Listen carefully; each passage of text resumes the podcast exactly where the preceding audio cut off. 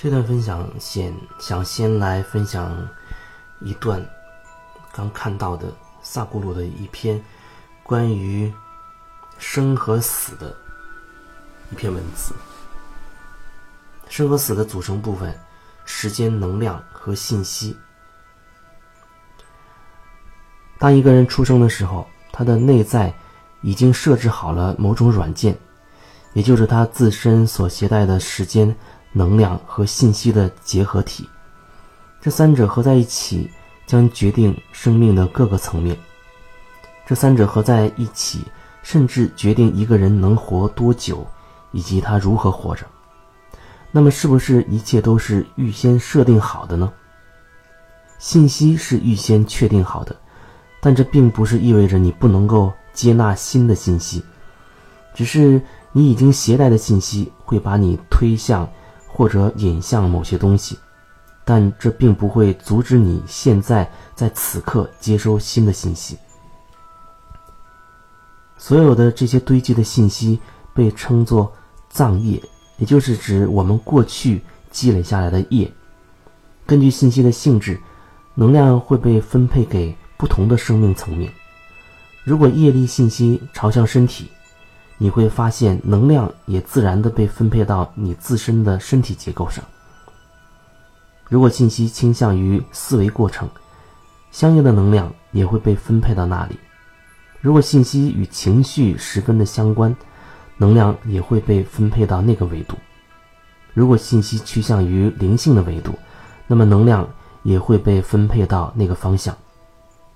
这个分配是由自然的秉性决定的。但这并不意味着一个人不能进行重新的分配。一个人可以进行重新分配，但是如果你只是随着你的秉性而行动，那么生命就是预先设定好的。如果你百分百是你的秉性的奴隶的话，生命就是预先确定好的。我们可以很容易的就预测出将会发生什么。能量的重新分配。我们如何管理我们的能量？我们将能量集中到哪个方向？以及我们是加强或耗尽我们的能量等等，这里都能很好的掌控在我们自己手中。但是，第三个维度，就是作为一个生命的重要组成部分，是时间。时间一直在流逝，你不能使时间变慢，你也不能使时间变快。你可以储存你的能量。你可以随意的发散你的能量，你可以发展你的能量，你可以显著的加强或者减弱你的能量。但是时间一直在流逝，时间有自己的智慧，而且根据业力信息的某些参数，以及一个人系统中可用的能量分配而流动。我们对时间不能做点什么吗？我们可以，但是相比其他两种而言。时间是一个更加难以把握的生命维度。在一个人的生命中，要管理和显化其他两种要容易多。产生能量，以你想要的方式利用能量，以及不让你的秉性决定你的想法、情绪和活动的性质，这比起掌握时间、掌控时间来说要容易多了。甚至师婆也只能在某些状态下。才能掌控时间。当他处在这些状态下的时候，我们称称为嘎拉培卢。时间决定了一个人生和死的本质或长度，生和死都在时间的范围之内。一个掌控了时间的人，就掌控了生和死。他可以决定他是要活着还是死去。一个掌控了能量的人。会决定他的活动性质以及他如何活着，他完全的掌控了他的生，但是没有掌控他的死。一个掌控了信息的人，或者一个掌控了由信息所导致的个人秉性的人，或者说，一个摆脱了自由身所携带的业力信息所导致的自然秉性的人，就能掌控他生命的品质，也就是。他的内在是快乐还是不快乐？这三个组成部分合在一起就形成了生命。这三个组成部分合在一起就定义了你现在如何。如果一个人从内在掌控了这三种维度。如果你作为时间、能量和信息的结合体，能有觉知的管理这三者，你就在所有方面都自由了，也就是百分百的自由，那就是解脱。这里说的就好像是有一些人他会去找啊算命的、看相的，或者是西方的一些星盘之类的。为什么说那些方式、那些预测方式可以甚至很准确的去描述一个人一生的发展历程？那就是因为就像刚才这篇文字里提到的，你出生的那一刻、那一瞬间。你的很多信息就已经确定了，你的一些能量状态就已经确定了，一些信息被注入进去的程序也被开始设置好了。如果说你一直是一种处于无名的状态，没有觉知的状态，无意识的在活着的状态，那么你就会按照你既定的轨道，就是按照你被设计的这个轨道运行。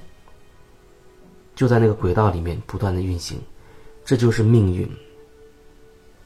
所以有的时候有人觉得，好像算命很很准，它有它准的这一部分，前提就是你是完全的，就像那篇文字里说的，它的表达是百分之百的被自然的秉性所奴隶、所奴役的。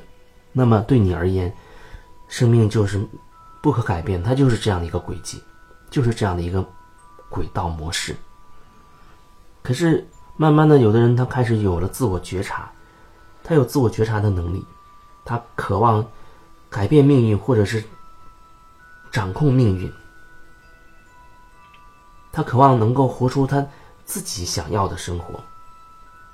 当他开始觉察的时候，开始向内看向自己的时候，他。